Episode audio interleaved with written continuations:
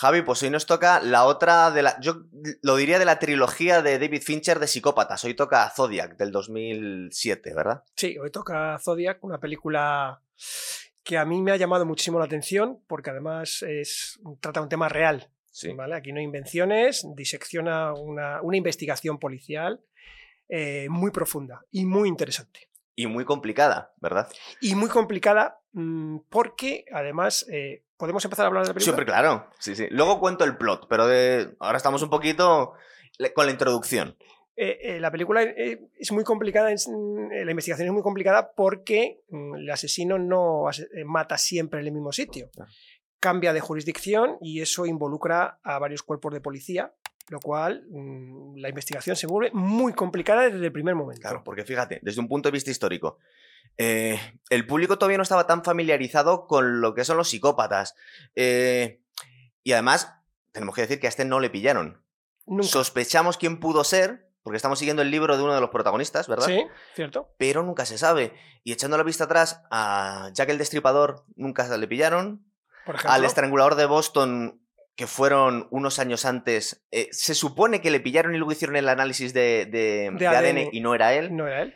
Eh, estamos, el primer crimen en el año 69, justo unos meses después fue el asesinato de Sharon Tate por Charles Manson. Correcto. Entonces, digamos que la gente se está empezando a concienciar de los crímenes de los psicópatas en este momento, ¿verdad? Sí. eh, digamos que salen en la opinión pública, Claro. ¿vale? Este tipo de personas o de psicópatas ha existido siempre, pero la opinión pública los empieza a sacar a la luz. Sí. Yo creo que también se ve en la película, mm, porque los, los medios de comunicación se dan cuenta que es también un- una forma de vender mucho y darse mucho a conocer, ¿no? Y yo creo que eso in- levanta mucho y sabemos de los, de los psicópatas y de estos tipos de asesinos en serie gracias también a la opinión pública, ¿no? Y también complican muchísimo el resolver el caso los mismos medios de comunicación, que crean una confusión, ¿verdad? Efectivamente, o sea, los medios de comunicación reciben una, una información que la policía no tiene, ¿vale? Se la tienen que pasar a la policía algunas veces incluso un poco distorsionada o, bueno, vamos a ver lo que contamos y lo que no podemos com- comentar. Y luego la policía les pide a los medios de comunicación que ciertas cosas no la digan, o sea, Un poco se- de prudencia, ¿verdad? Claro, se crea un, co- un conflicto entre ambos que es muy, es muy problemático y que yo creo que influye negativamente en la investigación Claro. policial. Es decir, lo, lo enreda todo muchísimo más. Eh, luego también la sensibilidad del público cambió muchísimo. Eh, esto es la inspiración más o menos directa con la primera película de Harry el Sucio, del 71, que el, que el digamos que el enemigo de Harry el Sucio le llamaron Scorpio, por no llamarlo Zodiac, Sí. pero fue en la misma ciudad, dos años después de que empezaron los crímenes. Es una inspiración clarísima. Y de hecho, digamos que debía deberse a la, mm, a la indignación de la- del público y la, y la sensación de, de impunidad que debían tener estos tíos porque querían un, un antihéroe que fuera mucho más radical y mucho más agresivo con el delincuente, ¿verdad? Que veíamos en Harry el Sucio. Claro, alguien que fuese capaz de poner coto a ese personaje, de acabar de una vez por, por todas con él, Claro. ¿no? Porque, bueno, sí, sabemos cómo es Harry el sucio, lo que hace, cómo actúa, que sería impensable en una sociedad que no fuese una película, pero muchas veces lo que la gente quiere, ¿no? Alguien que resuelva el problema de raíz y se quite a ese personaje malvado del medio. Y fue justo una reacción a este a, a la figura del, del asesino del zodiaco, con lo cual, más claro. agua Más claro imposible, o sea, más claro imposible. Eh, tiene un super reparto, ¿verdad? Sí, O sea, sí, sí, está sí, lleno de famosos, De famosos. gente muy famosa y actores que estamos hartos de verlo. Mira, te cuento un poquito la alineación por encima. Tenemos al, yo lo llamaría viñetista, eh, que luego es el autor del libro, que es este Jake Gyllenhaal, que le llamaron Robert Graysmith, que era un tío así con una especie de... Era un tío raro, ¿verdad? Con un poco de Asperger, es un tío Es un extraño. tipo extraño. En cuanto aparece le ves que es un tío extraño, ¿no? Es el dibujante, el viñetista del Sí. periódico, pero que enseguida se involucra, ¿no? Que quiere saber, que quiere conocer qué está pasando en el, en el caso. Y bueno, se ve al desarrollo de la película como él cada vez más se involucra y se involucra en toda la historia. Es, es el único que, que mantiene el interés durante Sí, toda la película. ¿no? Pero eso ¿Verdad? le cuesta, digamos, su vida personal, Sí. como vemos a, a lo largo de la película, esa obsesión que tiene por resolver el caso. Y casi su, su salud mental también. Aunque Sí, bueno, verdad que le veíamos un poco peculiar.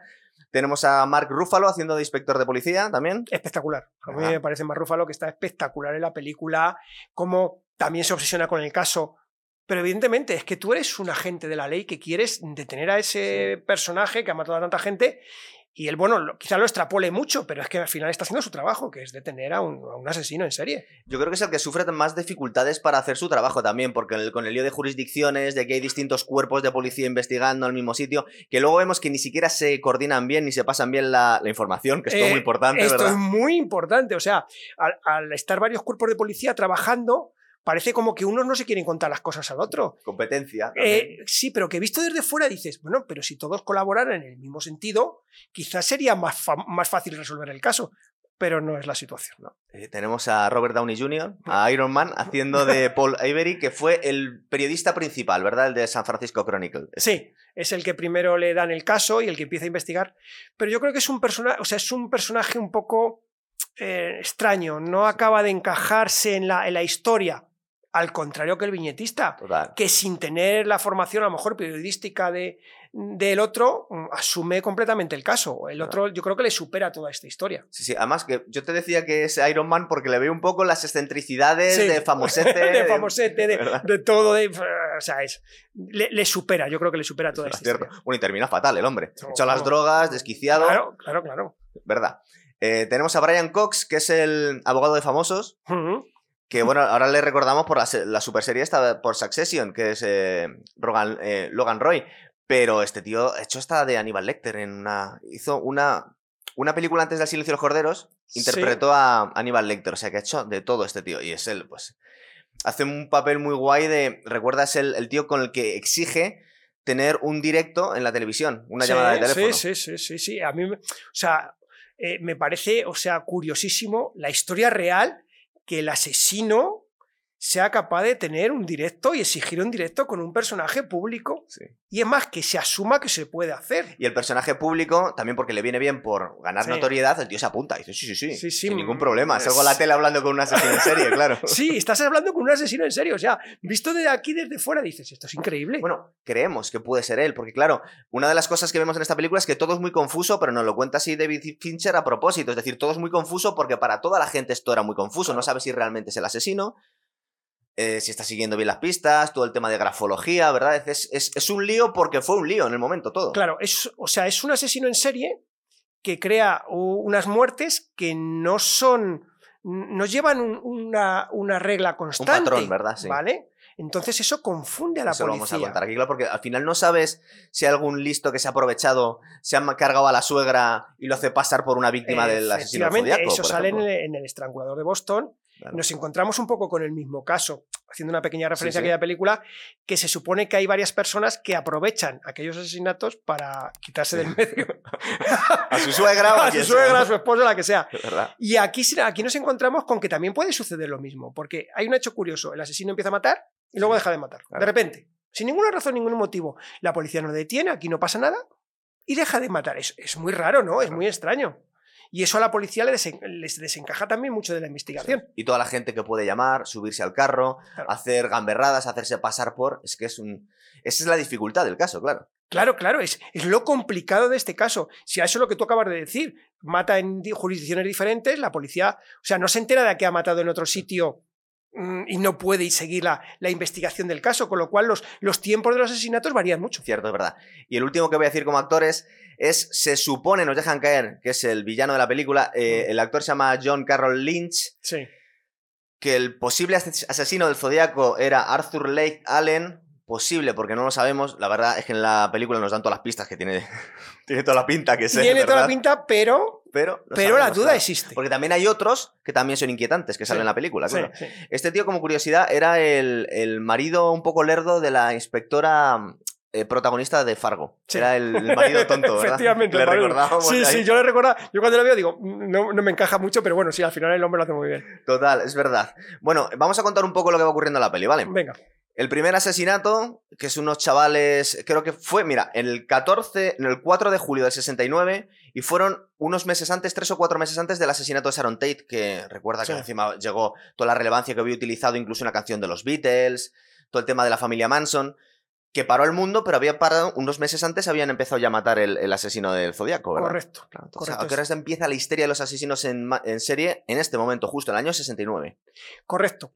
Y además, eh, eh, una cosa que a mí me llama mucha atención es que este asesino lo que hace es involucrar a los medios de comunicación. Sí, sí O sea, porque quiere llamar la atención, quiere no le vale llamar matar, claro. mucho la atención. O sea, no solamente, efectivamente, no solamente asesina, sino quiere, quiere que la gente le conozca. Sí. Quiere que la gente diga, no, yo soy este tío y aquí voy a mandar. Por eso involucra mucho a los medios de comunicación. En Sí, claro, Sí. claro. Es verdad.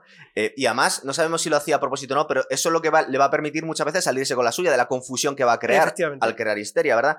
Vemos a una pareja de adolescentes que están. Tiene pinta que van a tener sexo por primera vez Sí. en un sitio que se llama Lovers Lane, Sí. un sitio mítico en Los Ángeles. Y vemos un coche que para, les observa, luego se va. Es como que se ha querido asegurar que no hay nadie Mm. y aparece después. Y una de las cosas que nos llama la atención, todavía, después de haber visto tanto cine de psicópatas a estas alturas, es la crueldad que tiene este tío. Es una frialdad y una mala idea que nos. La, la película empieza de una forma muy impresionante. O sea, pues, tú sabes que va a pasar algo porque estás en una Claro. película de este tipo, tú sabemos lo que hay, pero te impresiona, ¿eh? O sea, cómo, cómo es capaz de acabar con ellos. A mí, que he visto, como tú, muchas películas de este tipo, te quedas un poco impactado eh, viendo, viendo la escena, que- ¿eh? Yo- qué mal bicho es este sí, tío. sí, no ¿verdad? dices, estamos ante un personaje muy malvado, ¿eh? Sí, una frialdad de cuidado. Eh, deja, al final se salva el chaval, Sí, sobrevive. Y aquí, justo lo que os comentaba Javi, el tío llama por teléfono a la policía y confiesa este crimen cuando la policía todavía no, ha- no había ha- hecho saltar las alarmas, no sabía que era un asesino en serie, Sí. simplemente tenían un asesinato, un intento de doble asesinato. Eh, y encima dice que ha matado ya antes. Es decir, había matado antes y como no le habían dado suficiente importancia, dice, oye, que estoy aquí, que quiero ser famoso. Claro, claro, claro. Él se da cuenta que no solamente le vale matar, Claro. sino que tiene que, tiene que salir a los medios para que eh, se haga famoso. O sea, él quiere esa notoriedad. Mm, Que luego lo comentaremos, a mí no me acaba de cuadrar con el personaje. Claro, es que todo es muy confuso, claro. Sí. O sea, Eh, sigue, sigue. Sí, sí. Un mes después, un mes después, llega al San Francisco Chronicle y otros dos periódicos más, unos jeroglíficos, criptogramas, unas cosas muy raras. Eh, cuenta un poco eh, que él es el autor de estos asesinatos y impone que deben ser publicados en primera página a los periódicos, ¿verdad? Que luego llaman al FBI, Sí. pero digamos que aquí vemos un poquito el chantaje que intenta hacer a la sociedad, o para empezar a los periodistas, el asesino en serie, el Zodiac. Claro, porque mm, les impone eso si, no, si, si quieren dejar que mate. Sí. Pero claro, ¿hasta qué punto le consientes tú a un asesino que pueda imponerte algo? O Sí. sea, ¿hasta qué punto eso es legal o es no Ético, sé, ¿no? o ético? ¿no? Y aquí es una decisión salomónica, lo publicamos, pero en tercera página, no lo ponemos en primera. Claro, es que Bueno. me parece una decisión complicadísima, ¿no? Claro. Me parece muy, muy difícil decir, no, no, vamos a publicar, pero oye, que estás publicando un asesino en serie, ¿no? Esto es, muy, es muy grave, ¿no? Y aquí se involucra casi de forma accidental este Robert Graysmith, se llama Graysmith, a ver si lo digo bien, eh, Jake Gyllenhaal, que la verdad es que se ve que no le integran mucho las decisiones importantes del periódico porque es el viñetista. Claro, es alguien que no tiene importancia, no es periodista, no, no tiene ningún, ningún peso, pero él poco a poco se va metiendo en el, en el caso. Cierto, vemos que aparece también el FBI, que está por ahí todo el Sí. tiempo Pululando. en el sí. fondo, pero la verdad es que no resuelven mucho los pobres. Eh, lo publican en más periódicos y lo curioso es que a las 12 horas de publicarlo, el que lo resuelve es un profesor de historia mientras desayuna en su casa. Sí, sí, o sea que de alguna forma, aquí podíamos ver al principio de la película, va a ser una labor de toda la sociedad eh, desentrañar los secretos de este tío. Al principio tiene buena pinta, pero luego se, digamos que se enturbia todo. Demasiada participación ciudadana. Demasiada participación ciudadana, efectivamente. Yo creo que, creo, eh, desde un punto de vista, que si la investigación hubiese estado más dirigida por una serie de policías nada más dedicados a ese caso, quizás hubiesen sido dar, hubiesen podido dar con el culpable, Sí. ¿no? Pero si todo se abre, yo creo que contra más abras un asunto, más complicado se vuelve la investigación, que yo creo que es lo que pasa. Claro, es lo que ocurre, ¿verdad? Además que eh, el FBI no tenía tanta experiencia como hoy en día, están un poco perdidos, no Claro. saben qué, porque le preguntan los de el director del, del periódico, bueno, ¿qué hacemos? ¿Publicamos? ¿No publicamos? Y te cuenta, no, si se lo han dado a más periódicos y a nosotros también nos lo han mandado. Hacer un poco lo que queráis. Están Claro, estás, estás ante una situación completamente nueva. Un asesino en serie que te manda cosas, claro, eh, digamos que están en un mundo nuevo. Pero Supongo- no, no estaban previendo la histeria colectiva que va a ocurrir después. Claro, porque una vez que lo sacas a la luz, o sea, eh, ocurre eso. Remito otra vez al, al destripador, Sí, verdad. claro. ¿vale? Eh, Cuando ocurre eso, mm, se crea un follón y todo el mundo asustado, todo el mundo metido en casa. to- Claro, Al final produces Harry el sucio. Dos años después. efectivamente, efectivamente. Sí, sí, sí, sí, sí. Em, tenemos el, el segundo asesinato. ¿No? Recuerda que es una pareja que está delante de un lago Sí. haciendo un picnic. También es muy cruel este Es asesinato, ¿verdad? Tremendo, cómo le acuchilla, o sea, Sí. a mí me parece brutal. El tío viene disfrazado con Sí. una especie de símbolo, ¿verdad? Que es el símbolo Sí. del, del asesino del zodiaco. le obliga a ella a atarle a él y les acuchilla por la espalda, una cosa horrorosa, ¿verdad? Horroroso, o sea, el, el crimen es horroroso. De hecho, él queda vivo, ella muere, También. y él queda vivo. Que ocurre las dos, los dos primeros y le que asesinatos, ocurre, los dos primeros asesinatos. Luego vemos que. Vemos un poco la investigación paralela que tiene Paul Ivory con. O sea, el, el periodista con el viñetista. Sí. Y se dan cuenta que una de las palabras que he utilizado en el, en el criptograma este es que utiliza una frase de una película, que es el hombre más peligroso del mundo, o algo Sí, por el estilo. Entonces cierto. empiezan a asociar, este tío es un friki que ve ciertas películas, ¿verdad? Sí, cierto, cierto. Y por ahí encadenan un poco que puede, que es luego lo que lleva parte de la investigación, que los lleva hasta Claro. las citas aquellas, que puede ser que las haya producido o de alguna forma hecho él, que les lleva hasta ese punto. Que es otra vía que no sabemos si va a ir a algún lado, que es una de, los, de las claves de esta película, que se empiezan a abrir vías, pero claro, tú no sabes si lleva a algún sitio o es una, pasta, una pista falsa. Claro, el, el problema es que cuando la investigación se abre, la policía recibe muchísima información. Mm, Empieza a llamar montones de gente y todas esas, todas esas tiene que comprobar las llamadas. Oye, no, que yo le he visto que. Y eso hace perder un montón de tiempo a la policía y un montón de recursos. Que al final, ¿quién sale beneficiado? El claro. asesino. Lo que no sabemos es si lo hizo a propósito o fue... uf, no sabemos. Mm, Yo, yo sí debo de apostar. Yo creo que él lo hizo por notoriedad. Sí. No evaluó que todo aquello Que se iba a volver tan loquísimo. Claro, que no, se iba, no, no le iba a beneficiar tanto en la investigación. tenemos un momento eh, para el tercer asesinato. Una cosa que ya estamos más, eh, digamos que más concienciados con esto, igual hace unos años no habríamos caído en ello, que hay un toque de queda ya en San Francisco. Sí. Claro, con lo que hemos pasado ya el toque de queda por el coronavirus, no podemos imaginar la histeria, el drama que debía ser una ciudad entera encerrada a partir de cierta hora, la paranoia, ¿verdad? De mirar este tío que me sigue en el parque.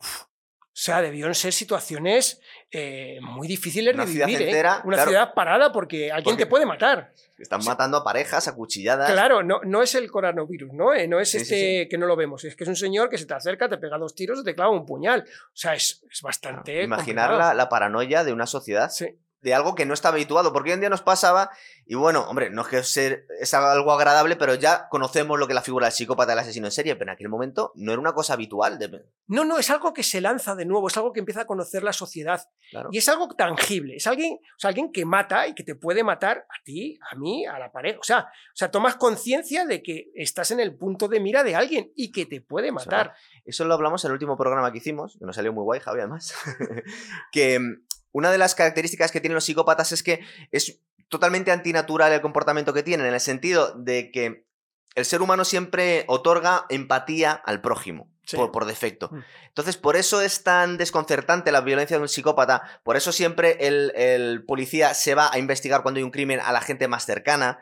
Entonces, es una cosa que va a contrapelo y, y llama muchísimo la atención, sobre todo al principio. Es decir, es algo tan antinatural, ¿verdad? Estos comportamientos. Sí, o sea, hay que. Y eh, efectivamente, como tú acabas de decir, que siempre la policía investiga a la gente más cercana. O sea, Claro. que la gente que tú confías más o la que tienes más cariño pueda ser la persona que más daño te La que tienes más cercana también es la que puedes haber hecho alguna putada que quieran vengarse a tu jefe, a tu hermano, a tu padre. Pero un perfecto desconocido no es lo habitual, claro. Claro, claro. O sea, alguien que porque sí te ve en la calle y decide matarte, o sea, digamos que, que es muy complicado, ¿no? Y, y le rompe los esquemas a las. a las Claro, fuerzas, tú claro. no tienes un patrón de investigación, ¿no? Porque elige al azar. Entonces, lo más, yo creo que lo más complicado para la policía es investigar cuando eliges al azar. Claro. Cuando dices, bueno, es que mata todos son rubios. Bueno, pues vamos a, a- a ver, va por los rubios. Pero cuando es rubio. O sea, eso complica mucho. Es verdad. ¿Por qué digo eso? Porque el tercer asesinato es de un taxista sangre fría por la espalda de un tiro. Que bueno, suponemos que ha sido el asesino de Ahí, ahí, ahí quiero llegar yo, ahí quiero llegar. Pero no tiene nada que ver con los otros asesinatos. Claro, porque además, o sea, hay una cosa muy. Deja un guante con unas huellas. O sea, todo, nada encaja. Nada encaja con los anteriores asesinatos. De hecho, la policía duda mucho de que sea el mismo asesino. Es verdad. Porque no encaja nada la historia con los otros. Un hombre solo, eh, parejas anteriores. Hay algo que no acaba de. Pero Eso- ¿por qué le ha matado al taxista? ¿Porque Bueno. no le gustaba la emisora que llevaba? ¿Por qué? Bueno, a lo mejor nos remitimos a lo de antes, que alguien aprovecha Claro. para matar a alguien mm, mm, por la razón que sea, pero que no tiene nada que ver. No es, o sea, el as- eh, se aprovecha de los asesinatos del Zodíaco para matar. Eh, claro, eh, entonces la situación para los policías es imposible. Aquí, justo en este momento, es cuando asignan el caso a, a Mark Ruffalo y a su Sí. compañero. Pero claro, hasta ahora había habido otros policías en otros distritos, Claro. el FBI ahí montan, investigando por su cuenta sin decírselo a nadie. Entonces, claro, la situación de esta de Mark Ruffalo es que te da esta penita el tío de que ¿qué hago yo ¿Qué, aquí? qué- qué hago yo aquí? O sea, me llegan unos asesinatos, pero no me cuentan todo, no sé todo. Claro. Mm, Hombre, actualmente eso sería imposible, inviable, ¿no? Porque todo el mundo estaría conectado, pero en aquella época yo me, te, te puedes poner la, la piel del policía. No tengo nada prácticamente para investigar, más que datos sueltos, y encima, cuando parece que se le puede detener, se les escapa a los patrulleros, no le persiguen.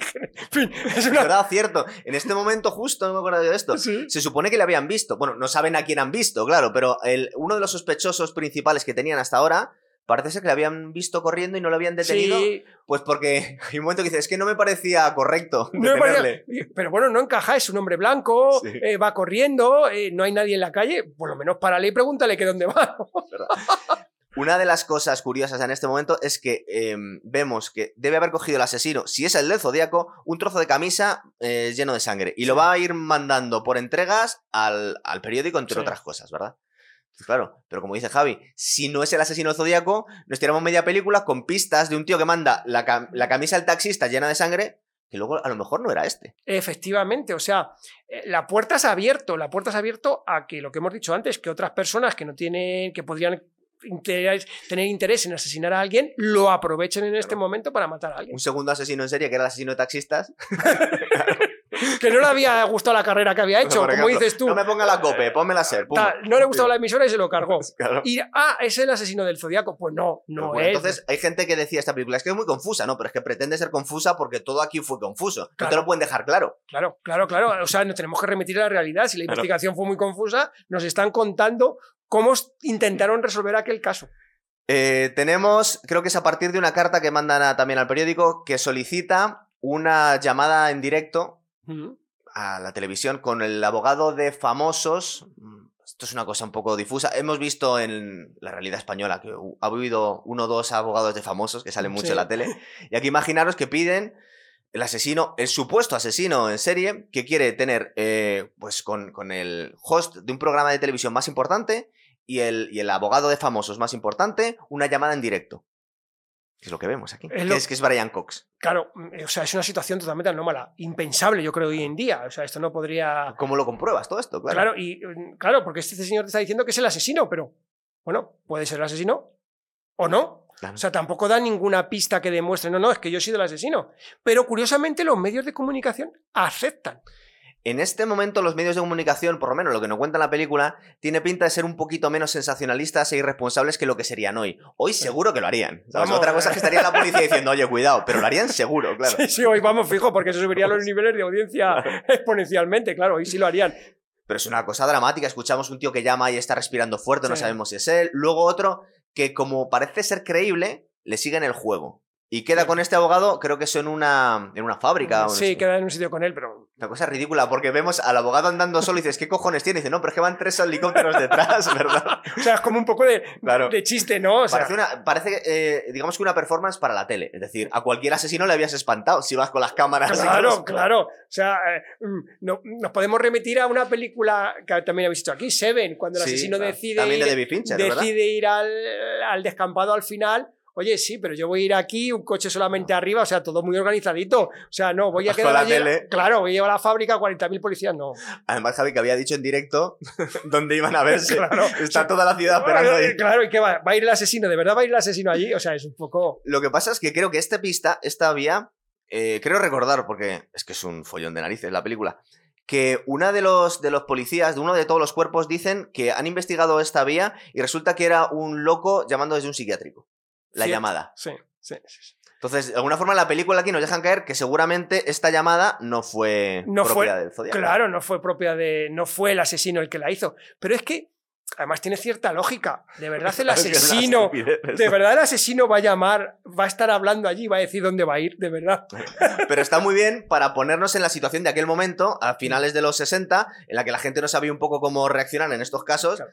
Y hacíamos cosas que nos parecen una patochada. ¿A quién se le Claro, pero esto? porque tenemos la suerte de verlo desde ahora, desde este tiempo atrás, ¿no? En aquel tiempo dirían, hay que detener a este tío y bueno, pues si es este, vamos a hay suerte. Están un poco perdidos, Claro, ¿cierto? no ¿verdad? están. Llega una carta de. Esto aquí se cortan menos mal. Llega una carta al periódico con, una, con un esquema de cómo fabricar una bomba y ellos Sí. deciden no publicarlo. Y bueno, menos mal. Menos mal, ¿no? Porque si no, se lo vamos a dar a todo el mundo que sepa fabricar una bomba. Pero hasta esas cosas piden, claro. Sí, sí, O sea, es tremendo, es tremendo. Hay es cosas... una locura absoluta. Y aquí vemos la figura del grafólogo. Que empiezan a. Empiezan a investigar las posibles letras, la- el perfil psicológico. Yo tengo entendido, aquí tú eres el experto, que la grafología tampoco es tan, decir, tan, tan fiable, ¿no? Es una cosa que está variable, es muy No, variable y la además cosa. lo dice la película, que no hay un 100%. Y, y se plantean varios temas. No es que es derecho, pero escribe con la zurda para engañar. O sea, a un 100% no lo pueden saber. De hecho, el, el grafólogo no acaba Sí. de dar. No, no, es que es él. No, no acaba de decirlo correctamente ni de asegurarlo al 100%. ¿Por qué? Porque es imposible. Ah, Es que él mismo no se quiere pillar los no, dedos no, y no, no. dice Lo gracioso es que hay momentos en los que da la sensación que la policía, el único experto que tienen es el grafólogo. Claro. es el único. Y él mismo te está diciendo, oye, que no me hagáis mucho caso. Y dice, no, no, guíanos de todas formas. De hecho, recurren a, A él, recurren claro. a él constantemente, pero el hombre dice que no, que no, que yo con esto no puedo aseguraros que sea. Claro. En este momento vemos una descoordinación policial brutal, llamadas, la gente. Están empezando a. También. Creo que en este momento también empieza a haber menos crímenes, con lo cual se va relajando un poco el tema, pero también porque no tienen ni idea de por dónde tirar esta gente, claro. ¿Y por qué hay menos crímenes? Claro, no pues a ver. Porque se asusta el asesino del zodiaco. Es que pueden ser tantas cosas, incluso que, que ha muerto y, y le sustituye otro. Porque recordar que lo del taxista no tenía pinta de ser el mismo patrón. La llamada de teléfono era de un loco de un psiquiátrico, parece ser. Entonces, claro. Yo es una pregunta que me he hecho constantemente durante la película. ¿Por qué deja de matar? ¿Por qué reduce los asesinatos? Es una pregunta, Se asusta. pero ¿por qué lo deja de hacer? O sea, ¿de verdad un asesino de serie se asusta? Mm, tengo mis serias dudas. A mí es una, es una pregunta que me plantea Sí. mucho. Además, porque- que él mismo ha atraído la atención hacia su persona. Claro. Porque estaba matando antes de llamar al periódico. Decía que lle- llevaba uno o dos meses matando a gente impunemente. ¿Y esa persona va a dejar de matar por las buenas? Claro. Sin una razón poderosa, como tú acabas de decir. Pues que haya podido morir en un accidente de tráfico. O sea, Perfectamente. pero- y no se sepa que ha sido él. O sea, a mí es una cuestión que se me plantea a lo largo de toda la película cuando vas conociendo De lo toda la historia. que es todo. Lo- de- efectivamente. ¿Por qué deja de matar? Es que al final de esta película, tú lo que te quedas es, "Joder, qué, qué locura tenían los, todo- todos los investigadores, tanto la policía, Sí. el FBI como los periodistas. Esto era, era imposible resolverlo en la práctica. Entonces, sí, claro. posible, posible. Con, con la- con las, con las técnicas de entonces era absolutamente imposible. total. Entonces pueden intuir por dónde cayeron la- por dónde iban las cosas. Aquí tenemos un intento de cuarto asesinato que es, es una cosa súper cruel. La chica esta que va sola conduciendo en la carretera, Sí, ¿verdad? Con un bebé sí, detrás. Con un bebé. Qué horrible cuando un tío se ofrece a. Primero le dice que tiene una, una rueda floja. Parece que se la aprieta y en realidad se la afloja. Se la está aflojando. Que ya cuando estás viendo la escena te estás encogiendo en el sillón diciendo esto no va a salir bien, esto Qué horrible todo. Qué horroroso, ¿no? Y luego deja allí a la, a la muchacha. O sea, es, es bastante cruel toda la historia. ¿eh? Es que es lo que nos llama la atención, sobre todo es la crueldad, eh, porque a nosotros, a nadie se le, se le pasa por la cabeza que un tío pare un coche de una chica que vaya conduciendo sola y que le, le diga con la mejor expresión del mundo y con, con el mejor tono, el tono más amistoso, que tenía una rueda floja y que, y que en realidad lo que quisiera era aflojárselo para luego matarla. Claro. Pero ¿por qué no la mata? Pues parece que no la mata porque se escapa. Se tira del coche en marcha con el bebé. Ya. Claro, Mm. ahora, ahora, también eh, que se tire del coche en marcha con el bebé, es, ve- es verdad que lo que ve ella es para tirarse, porque es- Sí. es- pero también está aterrorizada por lo que sabe que está ocurriendo en San Francisco. Claro, claro. es Pero, que es el clima que se ha creado. claro, pero a mí lo que me llama mucho la atención es que él no, él no, la, no la asesine. O sea, él da cuenta que lo que le puede hacer, pero no acaba de asesinarla. También es verdad lo que está diciendo Javi, que no me había quedado yo en eso. A los dos primeros, eh, los, do- los dos, las dos primeras parejas que sabemos que mata, por lo menos a ella, por lo Sí. menos a ellas, eh, no les dice que las va a matar. Y aquí es como un malo de James Bond que te cuenta todo el plan para que James Bond acabe con el plan. Efectivamente, y luego te deja escapar. No, Claro. A mí me parece mm, un poco mm, absurdo si fuese el, el asesino. Claro. O sea, me parece que no. No acabo de verle en la figura del asesino real. A mí ahí mm, no me acaba de encajar. Claro, te- te- tenemos por lo menos tres posibles asesinos distintos. Por lo menos ya, ¿eh? De los que nos presentan en la película ya tenemos tres tíos diferentes. Luego resulta que en uno de los artículos este Paul Avery había dejado caer que el asesino a lo mejor era gay. Y le indigna tanto que le manda unos crismas a su casa Sí. eh, amenazándole. Entonces, claro, ya empezamos a ver que los, los periodistas se cagan de miedo porque dice, este tío sabe dónde vivo, me manda crismas. La chica que se ha liado con este Robert Graysmith, que la verdad no sabemos cómo ha podido ligar, porque un tío tan raro y tan obsesionado. Pero rarísimo. se va la chica a vivir con él, tiene hijos con él. Sí, sí, sí, es algo extrañísimo. También toda la gente le está pidiendo a este que se vaya retirando el caso porque a esta tía no la han matado. Como dices tú, a lo mejor era otra persona distinta. Efectivamente. Lleva mucho tiempo sin matar. O sea, Claro, ¿por qué lleva tanto tiempo sin matar? Eh, eh, mm, Vale. en- curiosamente, en la película El estrangulador de Boston, Pasa igual, las periodistas que están investigando, no sé si lo recuerdas, también reciben llamadas en su casa del posible asesino. Claro, del posible. Del posible asesino. Es curioso la semejanza en las historias de los dos asesinos en serie. Nos estamos dejando también la, mm, el momento en el que em, comprueban, no me acuerdo cómo era la pista, que, que se meten en la casa de este Arthur Lake, Sí. que le registran el tráiler, acuérdate que tiene un montón de armas y que es un tío que le vemos que es culpable. Es culpable, es un tío rarísimo, nos da un mal rollo que te cagas.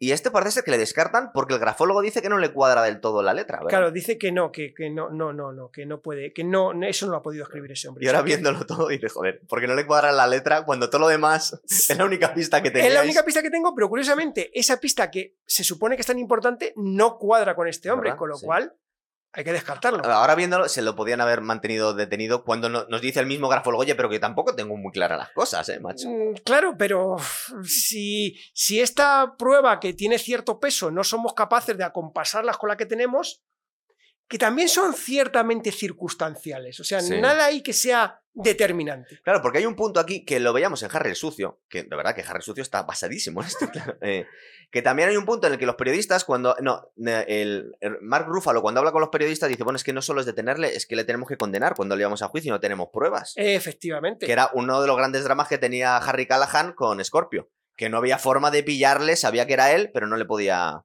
Claro, porque a ti no te sirve de nada detener a una persona si no tienes pruebas para llevarla a un juicio y que le condenen. Claro. Y ese es el problema con el que se encuentra la policía. O sea, muy bien dicho por Mar Rúfalo, necesitó algo, algo tangible. Es verdad. Y es algo que nunca se produce realmente en la película. Otro sospechoso que recuerdo es que se dan cuenta que este Arthur Lake iba a ver muchas veces una sesión de cine Sí. de la película esa que habían. Claro, fijaros cómo están aquí hilando, ya no saben a qué agarrarse estos. Entonces se van a, a, a investigar a el, al proyectista de ese cine, ¿verdad? Que también es un tío muy inquietante. Muy raro cuando muy entra la. O sea, la situación en la casa es, es bastante, como has dicho tú, inquietante, ¿no? Eh, bajan al sótano, Sí. eh, ya esa escena te deja diciendo aquí qué va a pasar, oye ruidos en el piso de arriba, o sea, el otro sale bastante asustado, ¿no? El dibujante sale bastante asustado de aquella casa. Pero es una mezcla de las rarezas que tienen estos tíos con la paranoia ¿Qué han creado? que han creado. Que se ha claro. creado, O sea, efectivamente. ¿Crees que toda la gente puede ser culpable? ¿verdad? Claro, tú te encuentras con pequeñas pruebas, con pequeñas situaciones que te dicen, "Ah", pero yo creo que todo es todo muy basado, como has dicho tú, en, en la paranoia que existe, ¿vale? Claro. En el miedo que ha creado este asesino, que aunque han pasado varios años, sigue teniendo ese poder sobre, sobre la sociedad.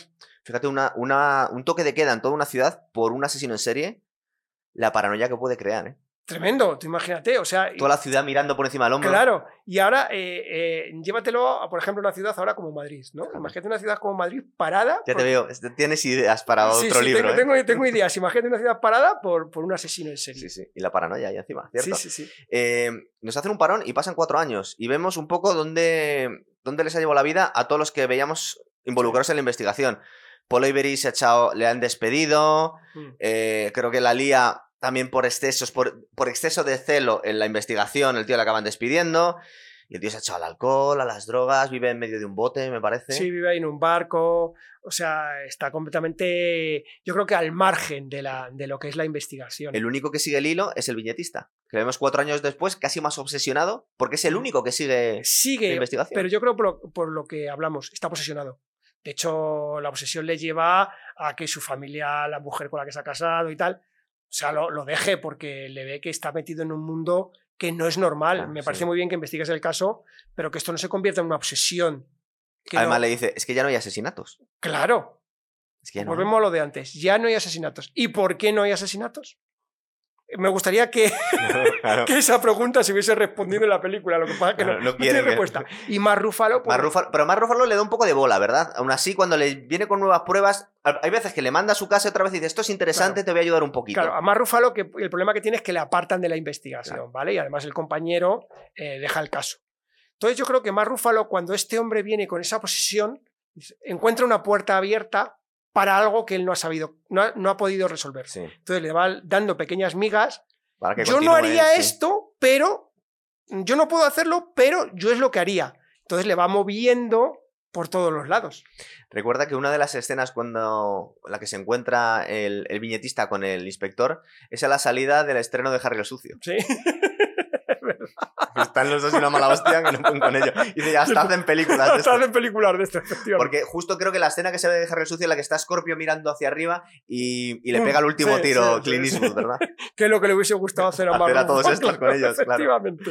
Y, y aquí vemos que al final se ha quedado solo, Sí. decide escribir un libro, que es en lo que está basada esta película, que Sí. se llama Zodiac.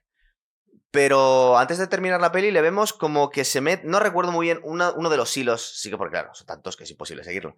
Que se mete una lavandería, creo, y cruza miradas con este Arthur Lake, que se miran los dos como Sí. que sospecho Sí, de ti, es- sé que eres tú, tío. Sí, es una. eh, le localiza dónde está porque ha estado detenido. El hombre ha estado un Sí. tiempo en la cárcel por pederastia y tal. Y bueno, a cambio de trabajo y trabaja en una ferretería. Y entra allí y le mira, le observa, Pero no se dicen nada. pero no se dicen nada. ¿Por qué? Porque, bueno, mm, el otro está, está seguro que es él. Y nosotros también, en este punto. Mm, Bueno, sabemos que ha matado a alguien. No sabemos si es el autor de todas, pero este tiene pinta de. Tiene pinta de pero realmente tiene la pinta de ser el asesino del zodiaco. Tú te estabas fijando en plan de. Este entra debajo de la capucha esa, a lo mejor. ¿no? Este, este personaje con esta mirada mm, mm, con el que le han acusado de pederastia, ¿de verdad es el asesino del zodiaco? A mí, personalmente, no me encaja. No te encaja. Y eso que el grafólogo en el último momento, la última escena que le vemos, el tío luego vuelve un poco sobre sus pasos y dice, bueno, a lo mejor sí, pero me hacen falta más. Ya. Me hace falta más. Claro, a lo mejor sí. O sea, a lo mejor sí, de verdad, con uno a lo mejor sí puedes condenar o puedes pensar en condenar. De hecho, Claro. eh, llevan la foto de él al chaval que sobrevive del segundo asesinato. Sí, ¿verdad? le ponen las fotos allí delante y dice, es, es, es este, este. No, han pasado un montón de años. El primero, porque el segundo no lo vio porque iba encapuchado. Es el primero de el todos. primero, es este. el- sí, sí, es. Él dice que sí, me Él parece. dice que sí, claro. pero claro, han pasado un montón de años. De verdad, mm, si yo estoy seguro que a nosotros nos preguntan a quién hemos visto en la calle y nos confundimos ahora mismo con que ha sido el vecino del frente o el otro vecino. O sea, después de tantos años, ¿de verdad podemos acusar a una persona de eso? Eso se ve mucho en las ruedas de reconocimiento policial, ¿verdad? Que no son fiables al 100%. Eh, nada, nada, en absoluto, en absoluto. O sea, eso sí, o sea, está claro, a ti te ponen varias caras y después de tantos años dices, me parece que es ese, con lo que hemos cambiado con el, con el correr de los años. Cierto, es verdad. o sea, es- es- Y yo creo que esa escena donde él le mira, él está obsesionado y está seguro que es él. Yo tengo mis serias dudas. Es la final de la peli, ¿verdad? Luego nos cuentan, fundido en negro, nos cuentan que salieron nuevas pruebas, pero que ya Arthur Lake había muerto. Sí, pero que también nos dicen que el ADN no coincide. O sea, en- nos comentan, el, el viñetista y el policía estaban seguros, pero el ADN sigue sin coincidir. Bueno, nosotros nos han condicionado también porque está esta película basada en un guion basado en el libro de este Sí. viñetista, con lo cual, claro, nos están, Claro, dando- no- nos nos están llevan- contando esta historia. Nos llevan hacia ese personaje para que, para que pensemos que puede ser personaje o, o las pruebas que reconoce él nos conducen a ese personaje. Pero yo como espectador me quedo con serias dudas de que sea el asesino. Ya, pero igual tú buscas más que el espectador medio, Javi, porque tú vas ahí... Puede ser, puede ser, porque me, me- me apasionan este Claro. tipo de temas. Hay y este muchas tipo de cosas que no cuadran, es verdad. Y hay cierto. muchas cosas que no me cuadran, ¿no? Y a mí me parece bien que al final digan el ADN no coincide. Sí, verdad. O sea, a mí me parece mm, solvente decir, bueno, se han presentado todas las pruebas. El señor que ha escrito el libro piensa que es él. El policía piensa que es él. Pero el ADN no coincide. Con lo cual tenemos dudas todavía. Le metemos en el saco de tantos asesinos en serie que no han sido capturados. Sí. Uno más de, de Uno tantos. más, uno más. También es verdad que, que luego la gente tiende a pensar que estos psicópatas tienen que ser necesariamente ge- genios y no siempre tienen que serlo. Recordamos aquí el caso en España del chicle, que luego resultó que era más tonto que una piedra. No, claro. Eh, no necesariamente tienen no, que ser genios. No tienen por qué ser genios. Yo creo que una, no sé, hablo un poco desde la ignorancia también. Yo creo que un asesino en serie eh, puede ser cualquier Es un persona. psicópata, luego es ya- un psicópata. Luego de ahí, pues el más listo o el más tonto. Lo que pasa, como sus acciones son tan extrañas para el común de los mortales, por eso son tan difíciles de capturar. Efectivamente. no efectivamente. porque todos sean de maestras, claro. Claro, no, no, claro, porque no tienen por qué ser tan, tan, tan listos o tan inteligentes. Cierto. Como decías imagino- tú, en esta peli se podía haber tropezado después de haber matado al segundo, se había matado en el cuarto baño y todo lo demás. Y todo lo demás sobra. Todo el resto de la Claro. historia es, mm, bueno, son suposiciones de, los de, de los personajes que salen. ¿Verdad? Realmente no, no, no, no. En este caso no, no tenemos ciencia cierta de decir. Porque si el ADN hubiese dicho, era él, ya Claro. está, nos hemos quedado todos tranquilos y tal. Pero no coincidiendo el ADN, aquí esto no está claro. Es verdad. Pues como peli de, de crímenes y psicópatas, es de las, está considerada de las buenas, buenas, de verdad. Sí, muy recomendable. Muy recomendable porque las actuaciones son muy buenas.